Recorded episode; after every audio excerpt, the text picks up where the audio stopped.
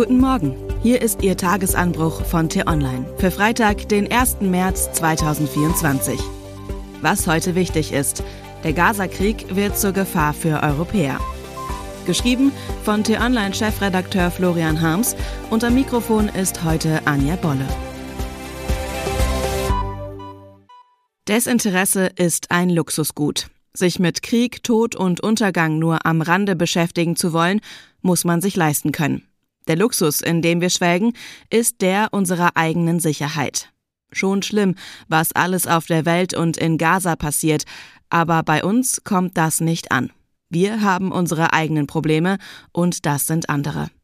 Nun könnte man lange darüber sinnieren, wie verwerflich eine solche Haltung ist, aber die Puste darf man sich sparen. Menschen sind nun einmal so gestrickt. Und das nicht nur im verhätschelten Europa. Wir binden uns vielleicht das Leid der Nächsten, aber ganz sicher nicht das Leid der ganzen Menschheit ans Bein. Jedenfalls nicht auf Dauer. Doch der vermeintliche Luxus unserer eigenen Sicherheit hat einen Haken, nämlich den, dass es um diese Sicherheit nicht gut bestellt ist. Nur erschließt sich diese Gefahr nicht auf den ersten Blick. Weihnachten ist noch nicht lange vorbei und ging diesmal wieder mit Warnungen vor Anschlägen auf Weihnachtsmärkte einher. Ein Wunder ist das nicht, der Krieg in Gaza mobilisiert die Anhänger extremistischer Terrorsekten. Aber die konkrete terroristische Bedrohung in Deutschland ist von der politischen Lage abhängig und geht auch wieder vorbei. Jedenfalls dann, wenn das Gemetzel in Gaza irgendwann endlich beendet ist. Abseits des Tagesgeschäfts der Sicherheitsbehörden tut sich jedoch ein viel größeres Risiko auf. Haltungen verändern sich, langsam, nachhaltig, grundlegend, aber zunächst ohne auffallende praktische Auswirkungen. Man kann diese Verwandlung vorhersagen, weil es das schon einmal gab. Ein anderer Krieg, eine andere Zeit.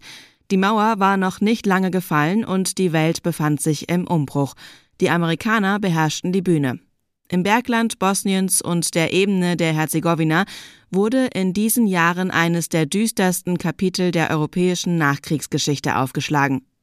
Die Gräueltaten im Bosnienkrieg umfassten jede Grausamkeit, die sich die menschliche Fantasie auszudenken vermag. Konzentrationslager waren zurück in Europa. Keine Konfliktpartei in dieser Mordraserei konnte von sich behaupten, frei von Schuld zu sein. Aber gleich verteilt war die Schuld nicht. Die Opfer waren in überwältigender Mehrheit Muslime, die Täter dagegen Katholiken und serbisch-orthodoxe Christen. Der Rest Europas starrte fassungslos, aber weitgehend untätig auf die Gewaltorgie. Die Amerikaner, als letzte verbliebene Weltmacht, hielten sich vornehm zurück. Erst nach dem Massaker von Srebrenica, wo serbische Milizen 1995 mehr als 8000 Muslime abschlachteten, griff der Westen endlich mit Nachdruck ein. Das Blatt wendete sich, wenige Monate später war der Krieg vorbei.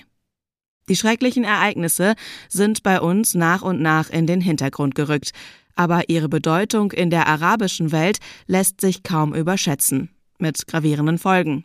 Die westliche Heuchelei hat eine tiefe Desillusionierung hervorgerufen und das Bild einer Zivilisation gezeichnet, die Muslime wegen deren Glaubens über die Klinge springen lässt. Vor allem Al-Qaida unter der Führung Osama bin Ladens profitierte davon. Die Quittung kam nach Jahren der Verzögerung mit dem 11. September 2001. Nicht nur Gewalt schafft Gegengewalt, auch Teilnahmslosigkeit kann rasende Wut heraufbeschwören. An diese Lehre sollten wir uns dringend erinnern. Gleichgültigkeit schützt nicht vor Konsequenzen. Die unerträglichen Zustände im Gazastreifen haben das Zeug dazu, für einen ähnlichen Einschnitt zu sorgen wie einst der Krieg auf dem Balkan. Denn was sich in Gaza abspielt, ist nicht normal auch nicht im Krieg. Mehr als 25.000 palästinensische Frauen und Kinder seien seit Beginn der israelischen Militäroffensive im Oktober getötet worden, meldete der US-Verteidigungsminister gestern. Präsident Joe Biden trübt die Hoffnung auf eine schnelle Feuerpause zwischen den Kriegsparteien und die Vereinten Nationen warnen vor einer Hungersnot. Kein Wunder also, dass sich bei Menschen in der arabischen Welt Gefühle der Ohnmacht und des Zorns verbreiten. Nicht allein die Anschläge der Extremisten von heute sollten uns deshalb Sorgen machen, sondern die Entstehung neuer Bewegungen, die aus der ohnmächtigen Wut erwachsen. Europa hatte die Jahre des islamistischen Terrors gerade erst einigermaßen hinter sich gelassen. Was in Gaza jetzt geschieht, könnte die Geister der Vergangenheit in ungeahntem Ausmaß zurückholen. Was heute wichtig ist. Nach zweiwöchigen Schikanen durch Putins Behörden haben die Mitarbeiter von Alexei Nawalny doch noch einen Ort für eine Trauerfeier gefunden. Der ermordete Kreml-Kritiker wird in einer Kirche im südöstlichen Moskau betrauert, wo er einst lebte. Nawalnys Team will von den Feierlichkeiten live im Internet berichten, warnt aber vor massiver Polizeigewalt und einer neuen Verhaftungswelle. Rund 61 Millionen Iraner sind heute aufgerufen, ein neues Parlament und den Expertenrat zu wählen. Beteiligen werden sich aber wohl höchstens 30 Prozent. In der Hauptstadt Teheran wollen Prognosen zufolge sogar nur 15 Prozent ihre Stimme abgeben. Heute erreicht der zweite Warnstreik im öffentlichen Personennahverkehr seinen Höhepunkt. Die Gewerkschaft Verdi und die Klimabewegung Fridays for Future rufen unter dem Motto Wir fahren zusammen zum gemeinsamen Aktionstag auf. Hintergrund der Proteste sind die stockenden Tarifverhandlungen für 90.000 Beschäftigte.